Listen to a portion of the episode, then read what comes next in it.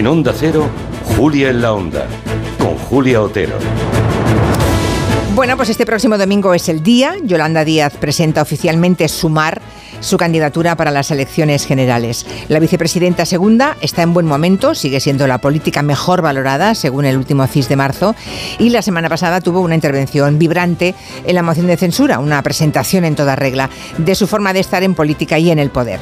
A nadie escapó aquel día, por cierto, la buena sintonía de Yolanda Díaz con Pedro Sánchez.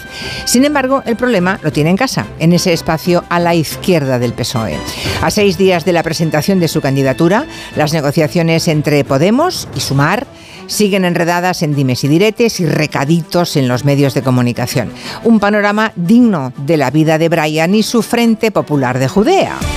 Vamos a debatir en el gabinete cómo va esa operación de sumar y qué opina un electorado de izquierda pasmado que no observa diferencias reseñables entre los proyectos, pero sí mucho ego tomando el sol.